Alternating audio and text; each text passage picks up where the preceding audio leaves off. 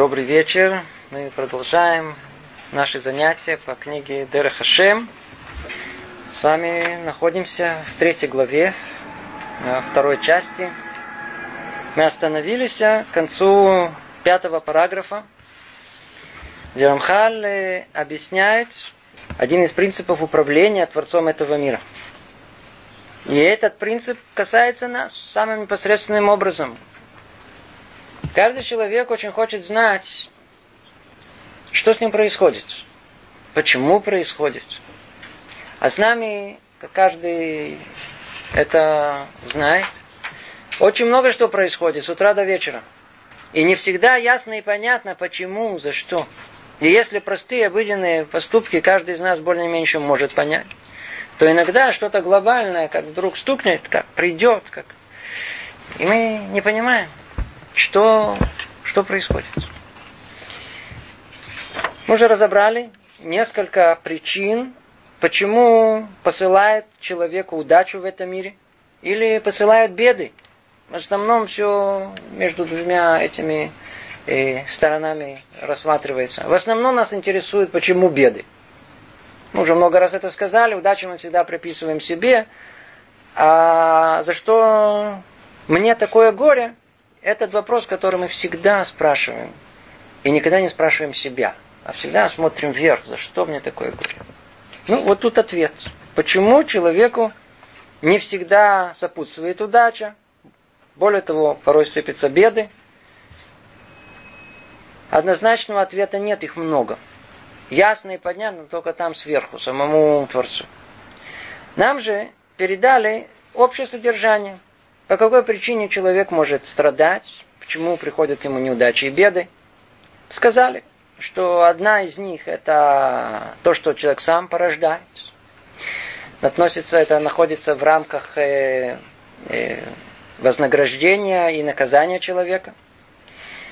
Другое, что приходит на его голову, приходит как испытание. Потом мы с вами разобрали, что многое, что происходит с человеком, происходит потому, что Творец вмешивается в свободу выбора человека, чтобы то ли приподнять ему, дать ему более высокое испытание, то ли более низкое. Да, все разбирали в прошлые разы. И прошлое занятие было посвящено дополнительной причине. Сейчас завершим это. Дополнительной причине. Давайте обратимся непосредственно к тексту. Почему и спускается страдание на нашу голову? Тут сказано так.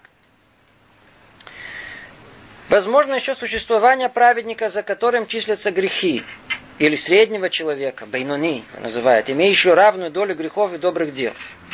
И будет постановлено пробудить их к раскаянию. Пробудить их к раскаянию. Тогда пошлют им с небес страдания, чтобы обратили внимание на свои поступки и проанализировали. Не все, что сыпется на нашу голову, это мы сами породили. Не все.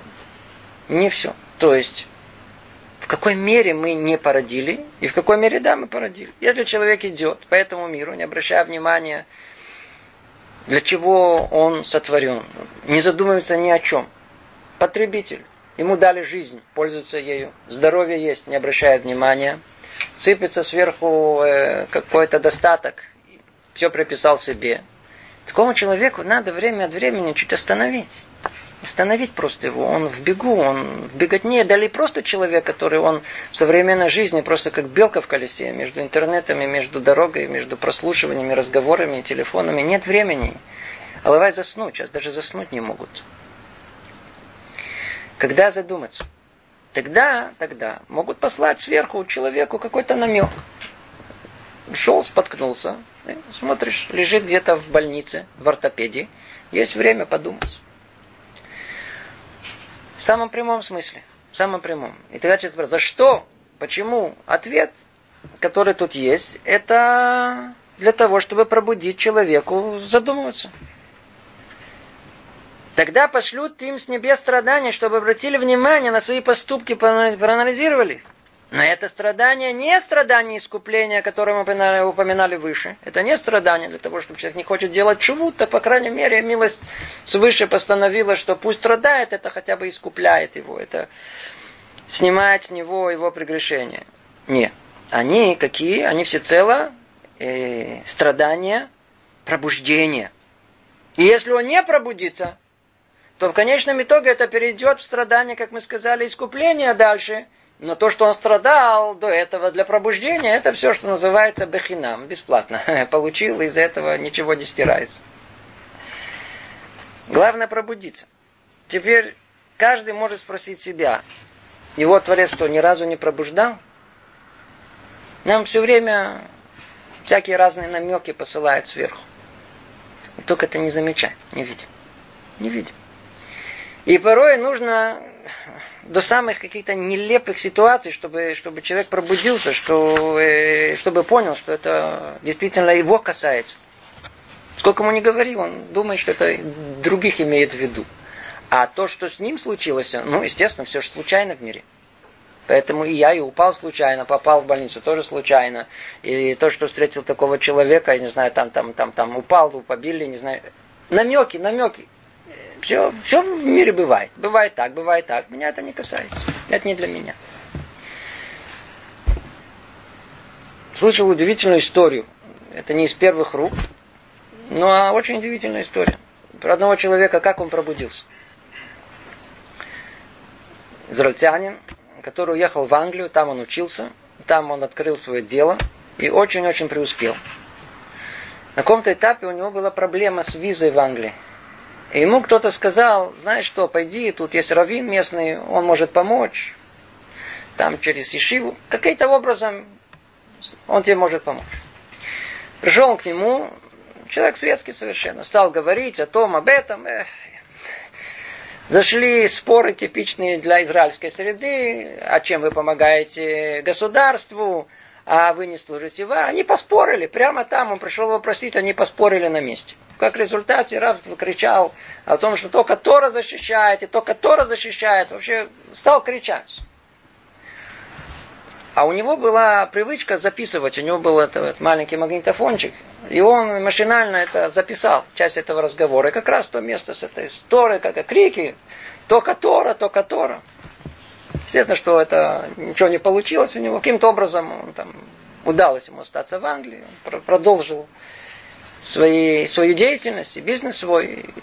На каком-то этапе он ехал в Бразилию. То ли по делам, то ли неважно по какой причине. И вот там, в самом живописном месте, он едет на машине, и можете представить, на крутом повороте э, он э, падает в обрыв.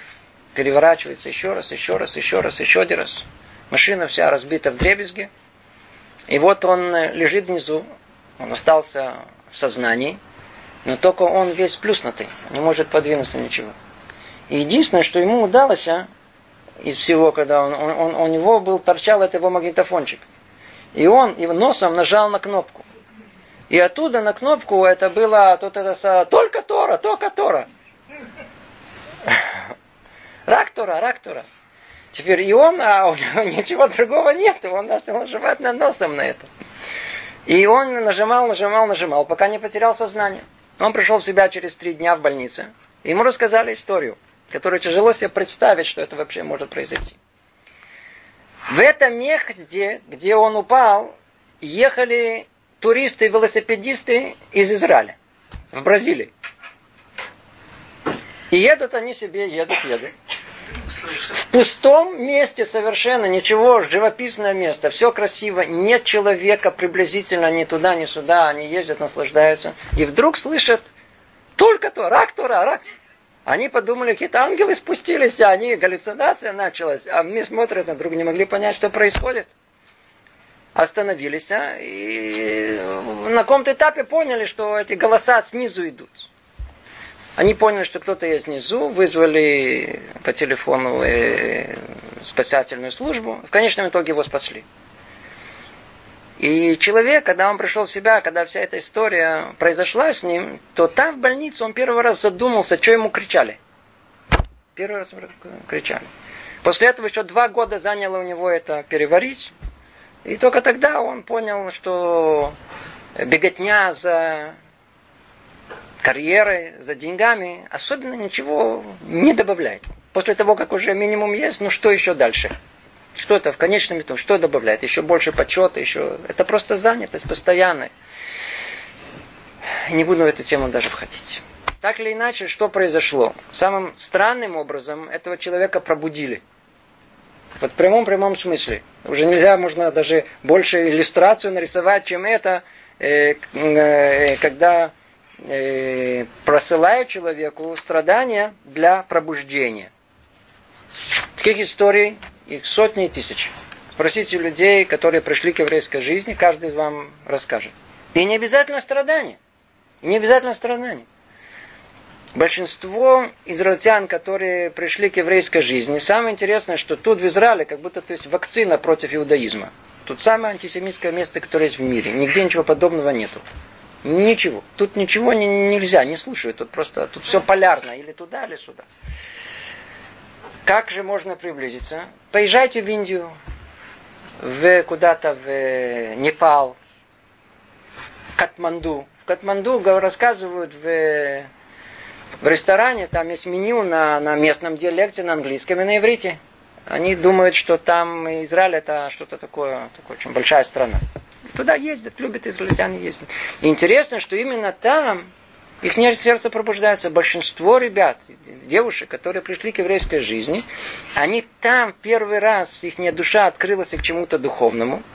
Когда стали они интересоваться, вдруг выяснилось, что на самом деле источник всей этой духовности находится у них дома, не надо было куда ездить. Живет тут недалеко один человек, его зовут Итро.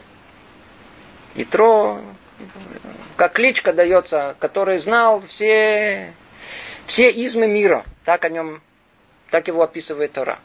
Так вот, этот Итро действительно знал, он, он был везде, он был в Китае, в Индии, объездил все, все секты, и он там где-то продвинулся очень далеко и очень быстро. И когда он дошел там до высшего этого сана, то спросил его там тот, который должен был его продвинуть, ты откуда? Он сказал, Израиль. Он говорит, ты, из Израиля пришел к нам? Он оттуда поехал в Ишиву. Прямо оттуда. Он сразу взял билет на самолет и прямо с самолета поехал. И его не приняли, естественно. Не принимают. Я пришел со постучался, я хочу тут учиться. Не приняли. Целая история тоже. Человек пробудился где? Там. У меня в Ишиве есть парень. Удивительная история, совершенно удивительная история. Он тоже, э, это довольно-таки типичная история. Он э, где только не был, и что только не пережил, сорви голова, во всех там в армии, там, командирами туда и сюда, где только не был. На каком-то этапе его заинтересовался э, китайской медициной и поехал учиться в Китай вместе с группой студентов. Потом все вернулись, а он ему понравилось, он остался там один. Стал жить там. Там жил э, несколько лет. В Китае. Причем каком-то, говорит, каком-то захолустном местечке таком, где-то миллион жителей всего. Такой. Ни одного европейского человека там не было. Все одни китайцы, говорят только на китайском. На китайском. Научился говорить, говорить на китайском, все. И вот у него было на каком-то этапе, он встретил одного китайца, он сказал, Ван. И тот говорит, ты откуда? Говорит, я из Израиля. Говорит, так ты еврей? Говорит, откуда ты знаешь, что есть вообще евреи? Говорит, у, мне евреи. Евреи самые умные люди. Китайцы после них. Другой был вариант, что после китайцев. Говорит, откуда ты знаешь? Он говорит, а мне папа рассказал. А откуда папа знает? А ему папа сказал. Через несколько дней он встречает, смотрите, это э, не Ванга Инг, и спрашивает, и тот ему снова такой же, точно такой же диалог. И вдруг он первый раз подумал, секундочку, откуда они знают то, что я, я не знаю. И тогда, что ему вдруг как-то, знаете, заскучалось а, по чему-то родному, зашел в этот это интерброх, этот, который тут э, стал искать и нашел, нашел, э, говорят про что-то еврейское, смотрел так год, оставил Китай, приехал сюда, у него хорошая практика китайской медицины есть. Но он сидит, учится в еврейской шиве. Что мы видим? Иногда посылают нам, посылают. Иногда посылают в прямом смысле по голове, по голове, по голове а иногда посылают более легким путем, намеками. Всем посылают. Ну, вы спрашиваете, а все? Мы до этого учили, что на самом деле не все. Негоднику не посылают, только, как тут сказано, бейнуни, середнячку или праведнику посылаем. На самом деле там, согласно, там оттуда видно, видно это гораздо лучше. У кого есть та самая искорка, которому можно послать. Вот всем, которым можно послать, посылаем. Нельзя прийти претензии к Творцу. Надо только это увидеть. Тогда всегда встает вопрос, а как увидеть? Откуда мне знать, что это меня хотят пробудить, а не наказать? Ответ очень простой. Надо, принцип очень простой. Как только что-то приходит на нашу голову, первая моя реакция, меня не наказывают, меня не очищают, меня предупреждают, меня хотят намекнуть. Кто живет с этим ощущением, он живет в другом измерении просто. В другой жизни. Рассказывают историю про э, одного из э, величайших э, наших раввинов начала 20 века, тут в Израиле, в Иерусалиме, Равис Залман Мельцер, так его звали, Захарцадик Левраха. Рассказал про него простую историю, но очень-очень поучительную. Он сидел вместе со своими учениками, и они учились. Они учились у него дома. И вдруг они чувствуют запах э, молока, сбежавшего молока. Такой, знаете, этот, кто знает этот, вы наверняка знаете этот запах. И он вскочил, тут же побежал, и а, жена попросила, не усмотрел, убежало молоко. Убежало молоко. Наша какая реакция? Ну, а ну скажите, какая реакция? Убежало молоко. Что, что убежало молоко? Во-первых, надо предупредить тут важный момент, чтобы вы просто поняли. То, что называется страданиями, это не как я описал о том, что э, подскользнулся, упал гипс и лежит в этом в отделении. Это не только это, не только разбить голову. У нас написано, что страдание это когда человек он опускает руку в карман, и вместо монеты большой вытаскивает маленькое, это тоже страдание называется. И типа этого. Мир полон в этом смысле страданиями. Когда Равмельцер, он унюхал этот запах, его лицо изменилось. Ученики рассказывают, это они передали, что он весь застыл и не двигается. И вот так вот сидит в страхе, оцепенении. Через несколько минут он вдруг как вскочил и убежал. Убежал. Никто ничего не понимает. Где-то минут через 10-15 он возвращается, такой с улыбкой, довольный. Да, продолжили учебу. Ну, в конце, как всегда, бывает, ученики спрашивают, ну, Рэбе, а что случилось? Он говорит, вы что, не понимаете? Сбежало молоко. Теперь я стал думать, а что вдруг молоко сбежало? Мы задумаемся над этим. Для нас молоко сбежало, сбежало молоко, пойди, эй, давай, купи новое, или поставлю новое, сейчас буду, или у кого есть, нету, в голову не придет. Мы даже не видим это ни как страдание, не видим как ничего, ни, ни, ни, никаких намеки, ничего не видим. Случилось, случилось, все в жизни случается, сбежало молоко.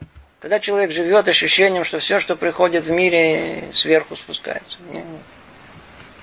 Он не так воспринимает все. Если у меня сбежало молоко, есть причина этого. И он стал думать, почему у меня сбежало молоко. И вдруг он вспомнил о том, что это не сейчас, былые времена молоко приносил молочник. Было как специальность. Развозили молоко по, по домам. Так вот, он три дня уже как должен молочнику сумму, которую он обещал, и вылетел из головы. И он понял о том, что у него сбежало молоко, потому что он не заплатил ему. Тут же побежал, заплатил, вернулся довольный.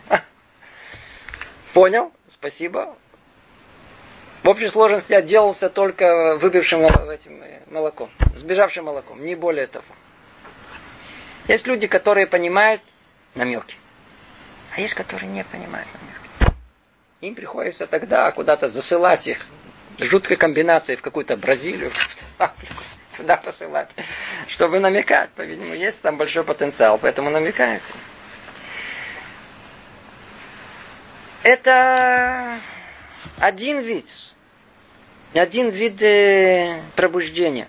один вид пробуждения. И снова каждый из нас прекрасно знает, что в его жизни многое что случалось. Если мы проанализируем, то увидим, сколько раз нам намекалось. Только не обратили внимания, как в примере с молоком. Вообще не обратили внимания. И намекалось, еще как намекалось.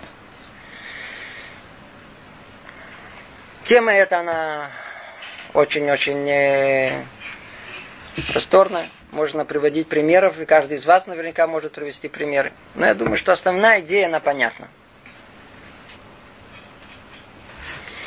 Давайте перейдем теперь к следующей причине. Мы сказали, в этой главе Рамхаль, он э, перечисляет одну за другой причины, почему с человеком происходят самые разные события. Итак, мы с вами уже, которую уже четвертую по, э, по счету причину мы разобрали. Это пробуждение к раскаянию.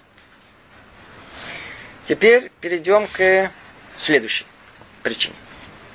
Это параграф шестой.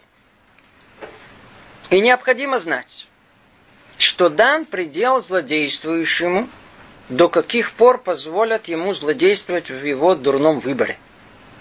И когда достигнет он этой границы, не будут медлить с ним совсем и сгинет с лица земли. И нашли мудрецы благословенных память название это, назвали это переполнением чаши. И об этом сказано в Писании, в книге Йов, когда наполнится его достаток, станет ему тесно. Интересно, Что тут имеется в виду? Что тут вообще тут разбирается? Снова давайте просто проследим за ходом мыслей. С человеком происходит беда. То все. А иногда, наоборот, полный достаток, преуспевает. И мы пытаемся сейчас понять, какова причина этого. Ведь с чего мы начали наше рассуждение? С того, что все проведение Творца. Все исходит от Него. А если от Него, то давайте разберемся, почему этот э, так э, преуспевает, а почему этому достается такая плохая беда, и плохой удел, такая судьба на его голову. Почему? Так вот, тут в шестом параграфе разбирается интересная тема. Мы иногда видим, зачастую, как мы сказали уже, что негодник торжествует. Нехороший человек, какой-то мафионер, хорошо живет.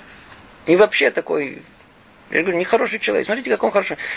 Как-то какие-то, все спокойно у него, машина есть, квартира есть, все, с работы не выгоняет. А плохой человек, как так может быть? Почему вообще эти люди нехорошие, негодники, почему так хорошо живется порой? Эту тему мы с вами уже разбирали подробно. И выясняли, иди знаешь, как ему живется. Это только, может быть, в ваших глазах кажется, что ему так хорошо из-за того, что не едет на большой машине, вам кажется, что ну, за нее надо там платить постоянно, и проблемы есть, и это, там дети вырванные головы делают. Это мы не видим. Нам кажется, что ему хорошо. Но я не буду входить в эту тему. Это не, не наша тема. Наша тема только понять сейчас, как, каким образом э, э, э, вот этот злодей, я знаю, человек негодный, не нехороший, почему он торжествует, почему мы видим, что ему хорошо. На самом деле, есть дополнительное правило, которое Творец тут э, нам э, указывает. То, что касается негодных людей. До этого он разобрал э, людей, которые, как мы сказали, бейнуни или праведные, среднячки или праведные, а сейчас он разбирает людей, которые ниже этого, которых нельзя, достойными людьми нельзя назвать. Я надеюсь, что все эти понятия мы, вы все знаете из э, темы Роша Шана, э, судных дней. Там, в Роша Шана, в этот день, открываются три книги. Вы наверняка слышали.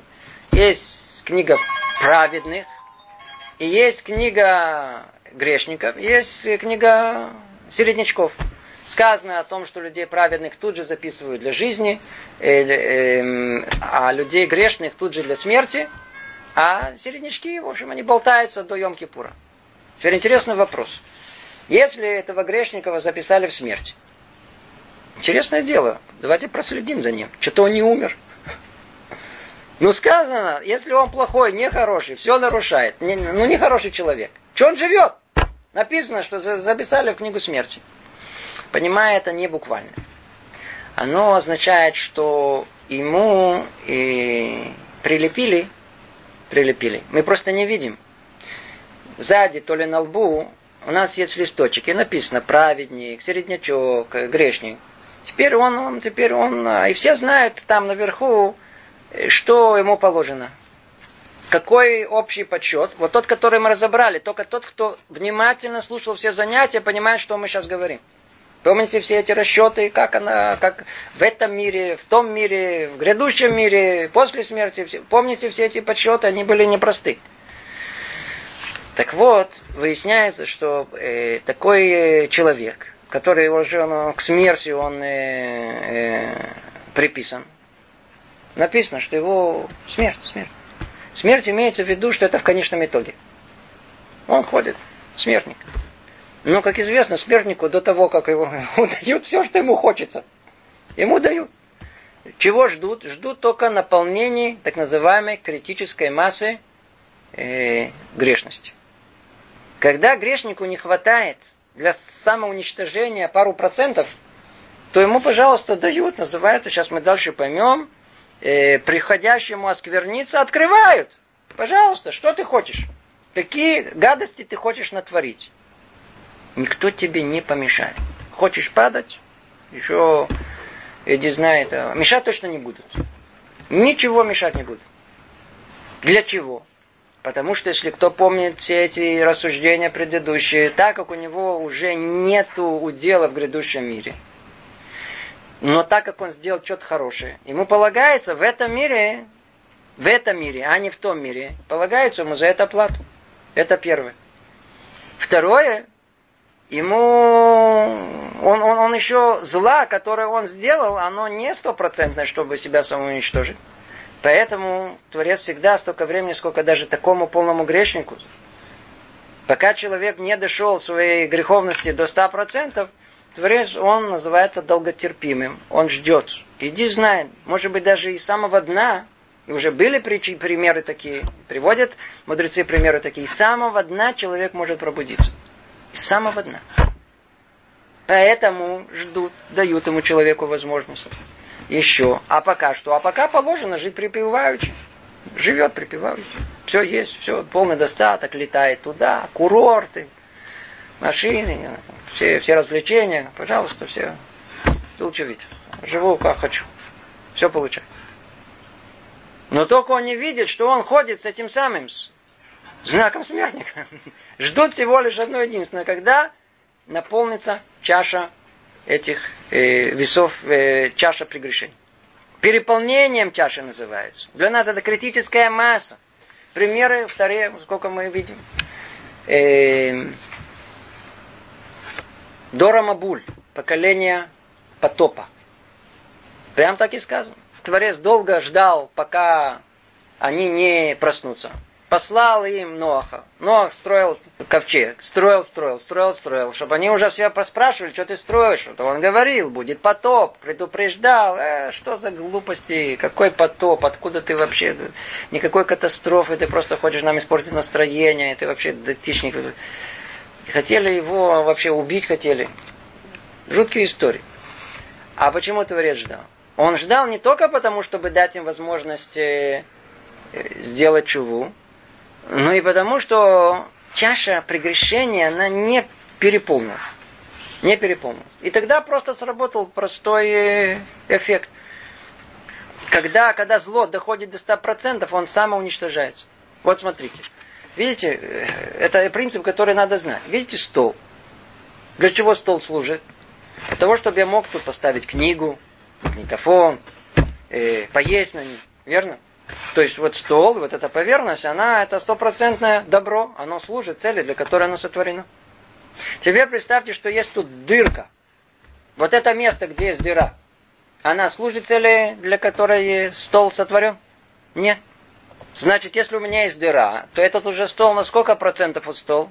На 80. Теперь давайте расширим эту дырку. Теперь дыра такая, я могу только тут есть, или тут, или тут держать. Какой этот стол? Все еще стол, но он на сколько? Он на 50%, 60%. Давайте еще расширять эту дырку. Она еще больше расширяется. Я уже вот тут, уже тут, уже она уже у меня она, стол, стол на 5%. Но он пока еще стол. Как только стол дошел до нуля процентов стола, есть стол? Нет стола. Что он сделал? Самоуничтожился. Зло, когда оно доходит до 100%, оно автоматически самоуничтожается. Все очень просто. Это есть чаша, чаша переполнения чаши э, зла. Это есть та самая критическая масса, когда сам человек доводит до этой критической массы, и он сам себя взрывает, сам себя уничтожает. Самоуничтожение. И примеров таких не только э, поколения э, потопа, пример, который э, в Таре есть у нас неоднократно, и Аншей дом, то же самое, с дом Вамура, то же самое сказано о семи народах, которые находились в Арецкнан до захвата Ишуа Бенун, и обращается Творец к праотцам и говорит о том, что до тех пор, пока, пока прямо прямым текстом в Таре написано, пока еще э, прегрешения этих народов, они еще не дошли до кондиции. Вы не сможете там жить. Вы не сможете там жить. Почему? Потому что они еще не прегрешили и всю чашу э, прегрешений еще не испили. И много других примеров мы находим. Это принцип. Давайте снова вернемся к тексту. И необходимо знать, снова читаем, что дан предел злодействующему. То есть то, что мы видим, что есть злодействующий, и он э, преуспевает, это не значит, что он свою жизнь хочет э, прекрасно, при... спокойно. Вовсе нет. Есть предел ему. До каких пор позволит ему злодействовать в его дурном выборе. И когда достигнет он этой границы, не будут медлить с ним совсем и с лица земли. То есть, как только чаша наполняется, приговор моментально. Тогда моментально.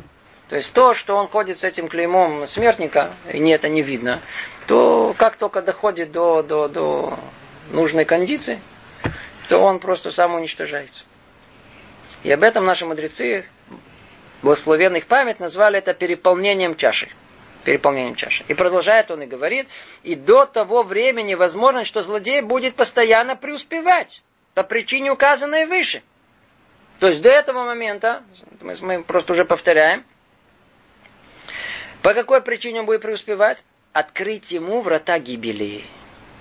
То есть дать ему плату в этом мире, не дать чуву, затруднить чуву, это, это, это то, что мы раньше говорили, и что еще? Открыть ему врата гибели. На самом деле, когда он преуспевающе живет, то еще меньше дают ему возможность пробудиться. Один человек пришел и говорит о том, что что-то я не ощущаю присутствия Творца. А где ты пытался его обнаружить? Говорит, на берегу моря, на пляже. Говорите, это что сказать, на пляже это меньше всего там это обнаруживается. Я поехал на курорт. Я там все буду соблюдать, все нормально. Авай. Я не знаю, куда-то на... Поехал туда. Там это не обнаруживается. Нету там. В другом месте он находится. То есть ему еще больше дают возможность заработать, что поехал, чтобы находился в каких-то постоянных сделках, какие-то... Закрывает ему голову, он вообще перестанет э, соображать. Все будет преуспевать, это получится, то получится, потом поехал туда, потом поехал туда, и говорит с этим, они все время заняты, с телефонами, они, знаете, очень важные люди, вот эта важность, она настолько поглощает, настолько делает их людьми значимыми, они уже не видят вообще никого, они, не вся их жизнь это происходит, они уже закрыли им, все закрыли. Пожалуйста, хочешь падать, падай. Преуспеешь, верно. Но пробудиться уже не, практически не сможешь. И об этом сказали наши благословенные памяти мудрецы, приходящему оскверниться открывают. Мы к этому правилу, к этому предложению возвращаемся каждый раз. В прошлом, позапрошлом занятии, на этом занятии. Это правило, которое, которое надо знать. Ароце литахер мисаимлю. Человек, который хочет очиститься, приподняться в духовности, помогают ему сверху. Да, пробуждают его. Да, да, дают ему особую помощь свыше. Но человек, который хочет лейтама, человек хочет оскверниться, открывает. Что значит открывает? Знаете, открывает. Знаете, как это падай, пожалуйста, нет проблем. Но когда он дойдет до этого предела, уже достиг гибели и изгинет, и тогда возгорится гнев Всевышнего и падет на злодея пагуба, в которой он будет уничтожен. Ну, надеюсь, идея ясная и понятная, э, что происходит с негодником и почему он торжествует до поры до времени, пока чаша весов, э, его нарушения, она не переполнится. Это параграф шестой. Это еще одна причина. У нас еще есть время. Давайте перейдем теперь к следующей причине. Это, на этом все дело не кончается. Снова напомним, о чем у нас речь идет. Речь идет о бедах, успехах наших. Почему? По какой причине? Вот мы перечисляем. Для праведников так, иногда бывает для грешников так. И вот сейчас он приводит еще одну очень существенную причину, которая совсем скрыта от наших глаз. Находится совсем в другом измерении. Мы даже приблизительно не можем понять, что по этой причине на нашу голову могут сыпаться э, то ли беды, э, то ли удачи. Говорит Рамхаль так. И еще необходимо знать, что высшее проведение берет в расчет все обстоятельства, связанные с каждой деталью. Как то? Что предшествует ей, так и то, что следует после. Относительно каждого элемента рассчитывается его воздействие на всю общность и берется в расчет, каким образом каждый элемент соотносится с другим структурой творения в целом. Понятно? Ни одного слова не понятно. Надо, надо читать, очень абстрактно сказано. Поэтому я, с вашего позволения, э, продолжу читать, поймем, о чем речь идет, и мы тогда вернемся сюда, сразу станет все ясно. Все станет все ясно, как только разберем, о чем речь идет. Продолжает Рамхали говорит, в суде каждого человека принимается во внимание его уровень и положение относительно того, что предшествовало ему. А что предшествовало ему? Его предки. Того, что последует за ним. Кто? Его потомки. И того, с чем он связан сейчас. Кто это? Современники. Или земляки, или люди его круга. И после того, как все это принято в расчет, будет установлена его доля служения, испытаний, как мы уже упомянули выше. И будет дана ему ноша, чтобы служить перед Творцом. Это уже совсем запутывает всю ситуацию. Если до этого вы еще что-то могли держать голову и считать, что это меня так посылает, это так посылает, это пробудить, это наказать, это очистить, иди знай, за что мне богатство. Иди знай, за что мне бедность. Иди знай, за что мне здоровье, иди знай, за что мне болезнь. Иди знай, иди знай. Вот вам причина. Какая причина? Она вообще не связана с нами. И вообще не связана с нами. Давайте, давайте приведем пример. Пример. На основе этого примера, может быть, поймем эту первую абстрактную часть. Вначале сказано в общем, а потом разбирается в частности. Представьте себе нехороший человек. Делает плохой поступок. Его хватает полиция. И суд над этим плохим человеком. И он сидит, поникший. Неважно, что он сделал, что-то плохое, скажем так, совсем нехорошее. И его судят. Как известно, кто в суду, дает э, право его защищать. Но с другой стороны есть тот, кто его должен э, обвинять. Есть обвинитель, прокурор, и есть адвокат, защитник. Представьте себе, что начинает выступать обвинитель, прокурор. Нежелательный элемент, он подрывает устои общества, он такой, он всякой, натворил такое, его надо изолировать от общества. И расписал такую картину жуткую. По этой причине я э, предлагаю или даю совет, или не знаю, как это происходит, как это происходит, он, он, он, он постановляет, что ему нужно по закону дать 25 лет, или пожизненное заключение. Все в ужасе. Теперь встает э, адвокат. Он не совсем земной адвокат. Скажем так, я сразу говорю, этот адвокат, он такой какой-то не, нестандартный адвокат. И говорит, послушайте, дорогие судьи, судьи, действительно этот человек сделал плохой поступок. Верно. Мы его все обсуждаем, и даже он сам уже раскаялся из этого плохого поступка. И вот теперь мы хотим его наказать. Давайте подумать, как его мы будем наказывать. Давайте дадим ему 25 лет. А вы знаете, что у него есть жена, которая останется без него 25 лет? Вы знаете, что у него есть маленькие дети, они как беспризорниками будут расти. Вы, прокурор, кричали, что он подрывает устои общества. Он подрывает устои общества. Если мы посадим его на 25 лет, у него в доме 4 пацана с его генами. Кого мы сейчас выращиваем без папы? Четырех преступников. Иди знаешь, сейчас кого они прибьют, ограбят. Они, вы расширяете сейчас круг преступности в этом мире. Все только еще хуже будет. А откуда вы знаете? Я знаю. Я смотрю сверху. Жена, да она умереть может. Откуда вы знаете? Оттуда видно. Она от тоски, от горя, от, четыре этих э, сорви голова, у нее голову сорвали в конечном итоге. Сорвут, сорвут, если посадим его. И не только это. А что с соседями? А что со всеми членами э, этого, все, со всеми знакомыми? Какой позор им будет? Они считались уважительными людьми, Теперь у этих, у дяди Боры что скажут ему? Ему теперь скажут, что его племянник сидит в тюрьме 25 лет. Преступник. Теперь его перестанут уважать. Перестанут. Теперь он, он станет грустный в семье. Повлияет на всю его семью. А у него трое детей. Бабушка, дедушка, все. А его выгонят с работы. Они останутся без денег. И мы подобное видим. И начинается расширять круг влияния вот этого наказания, которое есть. Он, нам, не, нам видно только под носом. Он плохой. Накажем.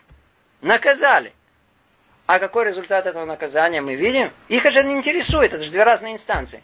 Одна наказывает, а другая потом расхлебывается. Потом есть целая армия всяких психологов, социальных работников, которые, э, тюремных работников, которые расхлебывают потом эти результаты того, что посадили. Кстати, вы знаете, что по еврейским законам нет тюрьмы. Не садят в тюрьму. Тюрьма это место, где обучают быть преступником. А человеку, который нарушил что-то, его посылают, наоборот, в хорошую семью, чтобы он там жил, видел, как надо жить. Чтобы это пример, который там есть, повлиял на его душу, чтобы он исправился, чтобы он стал другим человеком. Но это уже другое дело. Что мы видим? Какой адвокат в этом мире может э, говорить подобные вещи? Ни один. Адвокат может сказать, пожалейте его, хороший человек, там я приведу ему хорошую рекомендацию. Да, три года назад давали в одном месте ему.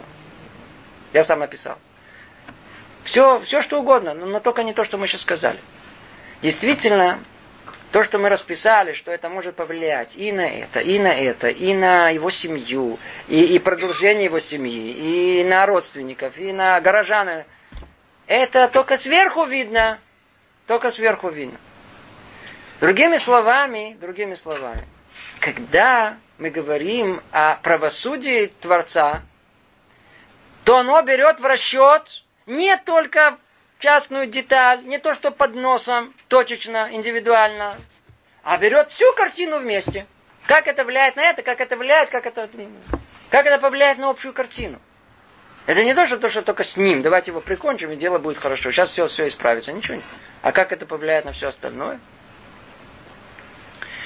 Поэтому правосудие Творца, оно включает в себе расчет общий. Всегда берется это в расчет. Теперь давайте обратим внимание, как это сформулировано. Каждое слово сейчас, я надеюсь, будет понятно. И еще необходимо знать, что высшее проведение берет в расчет все обстоятельства, связанные с каждой деталью. Как то, что предшествует ей, так и то, что следует после. Суд Творца, он берет э, в расчет все. А что было до того? А как ты вырос?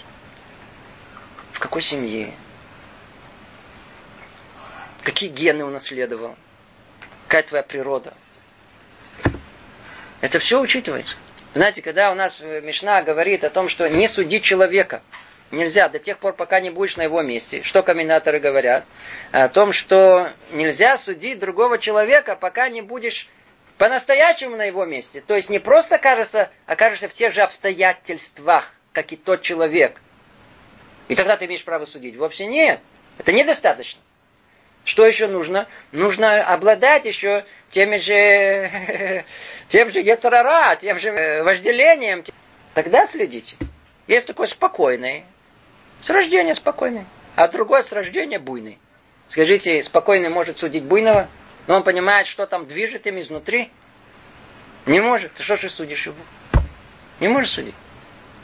Так и тут Творец, он берет в расчет все. У нас же, мы же не, появились они откуда. Смотрите, есть всегда люди, которые считают, что история человечества начинается в момент их рождения. Большинство людей именно такие. Я родился, все.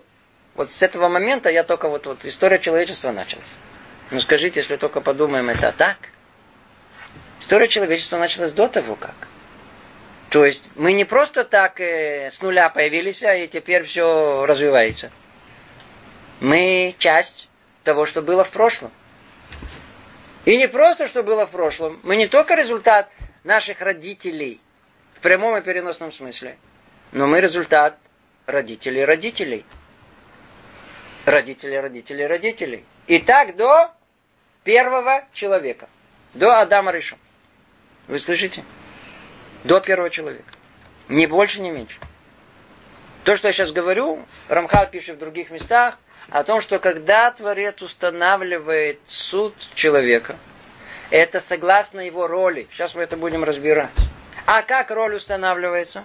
Согласно его места во всем. Ведь, ведь Творец устанавливает все на от конца на начало.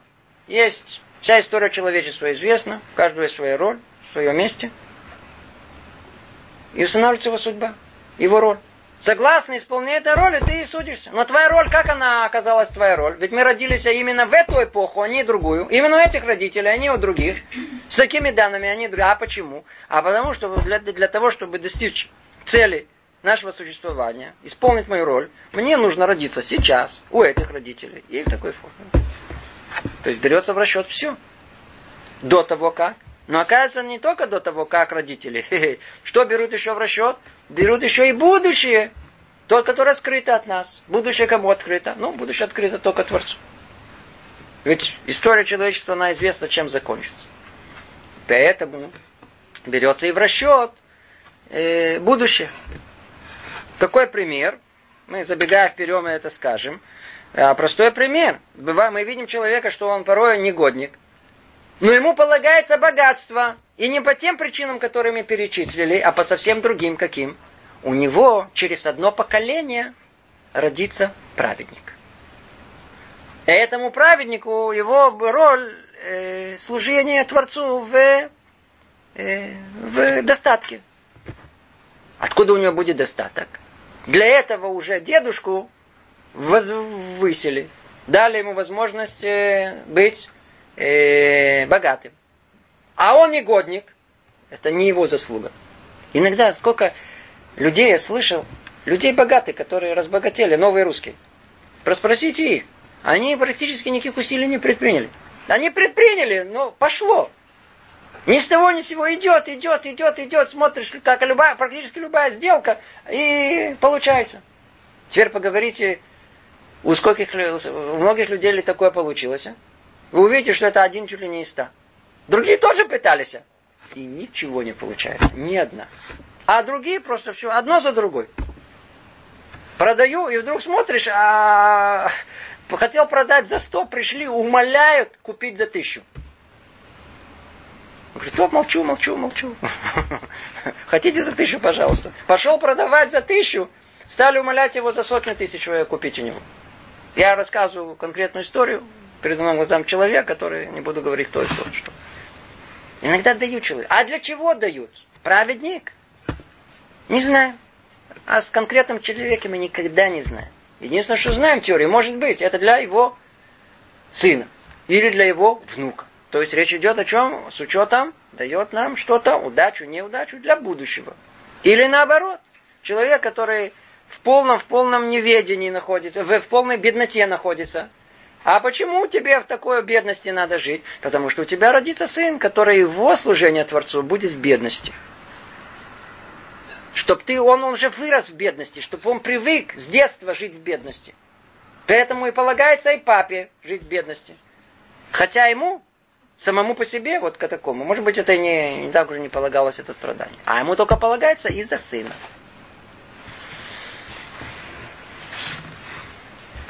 И еще необходимо знать, снова читаем, снова разбираем, что высшее провидение берет в расчет все обстоятельства, связанные с каждой деталью. Все берется в расчет. Как то, что предшествует ей, так и то, что следует после. Относительно каждого элемента рассчитывается его воздействие на общность. Вы слышите, относительно каждого элемента, индивидуума, рассчитывается его воздействие на общество, как это сочетается со всем остальным вокруг него. И берется в расчет, каким образом каждый элемент соотносится с другими в структуре творения в целом. Мы всегда смотрим на нас, как каждый себе по себе. Сколько у человека есть возможности охватить? Ну, семью, родственников, клан целый. В крайнем случае, поколение. Ну, мыслители всматриваются в поколение. Тут речь идет, что взгляд обязан быть не... Он должен включать все поколения. Истинная картина видна только тогда, когда мы берем в расчет все составляющие этого. От начала до конца. Все. Все от начала до конца. Это то, что он говорит тут что берется в расчет, каким образом каждый элемент соотносится с другими в творения в целом. Так устанавливается роль испытания в этом мире в зависимости от всего общества в целом. И до, и после, и в это время. И теперь более конкретно. Мы уже сказали, только теперь Рамхал это расписывает еще один раз, более подробно. Это мы говорим еще один раз, но расписывается это более подробно. В суде каждого человека принимается во внимание его уровень и положение относительно того, что предшествовало ему. То есть его предки. Все поколения до Адама. В этом мире человек может страдать из-за родителей. Не по той причине, что он это он, ему подобное может не полагаться, но только из-за родителей он страдает. Точно так же он может и торжествовать. Точно так же это может быть и за дедушки, за бабушки и так далее. И как в прямом смысле, так и в переносном.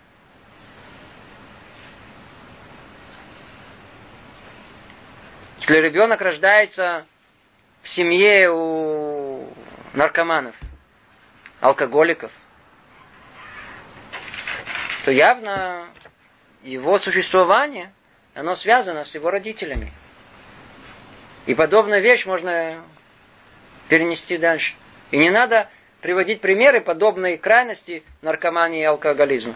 Достаточно взять типичные примеры наших семей, когда есть полное подавление э, одного поколения другого. Вечная критика, вечные придирки, когда детям не дают жить. Сколько детям лет, вы знаете? 50-60. Помните, мы говорили с вами, один прислал письмо. Спасите! Прямо начинается письмо. С, с, с, с, спасите! И много-много э, восклицательных знаков. Мне 54 года. Меня доедает мама. Доедает мама. Теперь скажите, его, как он жил всю жизнь? Теперь, а его дети? Ведь это вещь известная, что если тюкали э, сынишку, когда он вырастет и женится, он затюкает своих детей. Нет такого. Он, он, это, выйти из этого круга практически это надо чудо, чудо чудес. Надо совсем поменять все, и все обстоятельства, и место, и еще пройти какую-то какую терапию, чтобы выйти из этого заколдованного круга. Мы, проблема наша мы неизбежно передадим нашим детям. То есть человек, он по рождению, это влияет. Это, это, я сейчас не говорю, это, это не сверху. Я, то, то есть, уже говорили сверху, так я вспомнил то, что естественным образом, насколько мы зависимы от прошлого, от наших родителей, и от наших бабушек и дедушек, что они нам передали. А с точки зрения установления правосудия в этом мире, точно так же. Поступки, моральный уровень наших праотцов влияет и на нас. И точно так же, продолжим, что дальше он говорит, что последует за ним, то есть его потомки. Как мы уже сказали, если через несколько поколений должен родиться сын, внук, правнук, праведник, то иногда дедушку достается в ту или иную сторону. И того, с чем он связан сейчас, то есть современники, или земляки, или люди его круга. И таких примеров тоже очень много, что все связано одним, одним, одно с другим. В Торе тоже много есть примеров, этого нет времени сейчас. Э, называется ойля шхинова ойлу. В зависимости от э, кто твой сосед, то ли тебе э, благосостояние, то ли спокойствие, то ли, не дай Бог, представьте себе, что у вас есть соседи над вами. Веселые соседи. Приходят э, домой где-то в 12, жизнь только начинается. Открывает full volume музыку, начинается свистопляска там, ругань, бросать, кричать, что это. Отлично, хорошие соседи. Но это, чтобы вы знали, это хороший пример. Вы, по крайней мере, знаете, от кого подальше быть. Но есть соседи, которые не видны, а про них это хуже всего. Есть пример в Таре, какой? Есть Корах Ведату. Корах поднял первую революцию, пример, бунт против Маше. Поднял бунт против Маше. И у него были соседи. Рядом с Корохом было колено Рувен. Там же, кстати, было колено Шимон и Гад. И тогда что оказалось? Когда пошла революция, то есть когда они подняли бунт против Моше, то кто там в коалиции оказался? Не, не с одного другого колена, только соседи Короха были.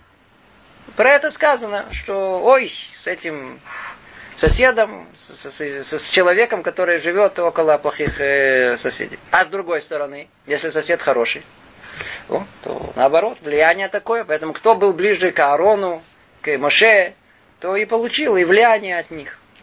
Более достойно. Это то, о чем говорит.